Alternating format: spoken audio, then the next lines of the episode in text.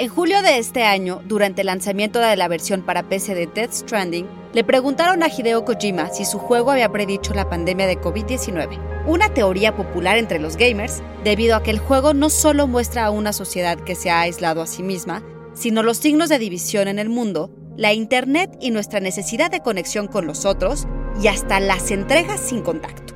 Pero, ¿la ciencia ficción puede predecir el futuro? Psy Institute. Masterpiece Your Life. Uh, it's so hard to form connections when you can't shake hands. No es la primera vez que a Kojima le han preguntado si es un profeta.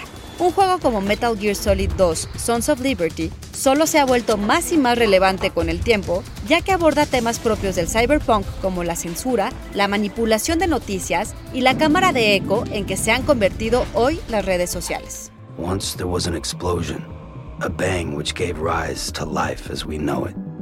And then came the next explosion. En realidad, la ciencia ficción es un género de ficción especulativa, una categoría de la ficción cuyos temas van de lo futurista hasta lo sobrenatural, y que abarca otros géneros cuyos elementos no existen en términos de la historia registrada. Así, la ciencia ficción explora los conflictos causados por innovaciones científicas, sociales y tecnológicas y sus posibles consecuencias.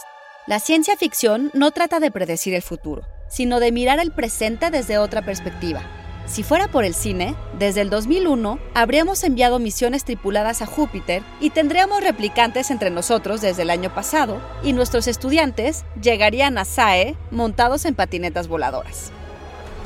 Y como el mismo Kojima dice, si en realidad fuera un profeta, habría diseñado un juego que se vendiera mejor. Idea de Blanca López, guion de Antonio Camarillo. Y grabando desde casa, Ana Goyenechea. Nos escuchamos en la próxima cápsula SAE.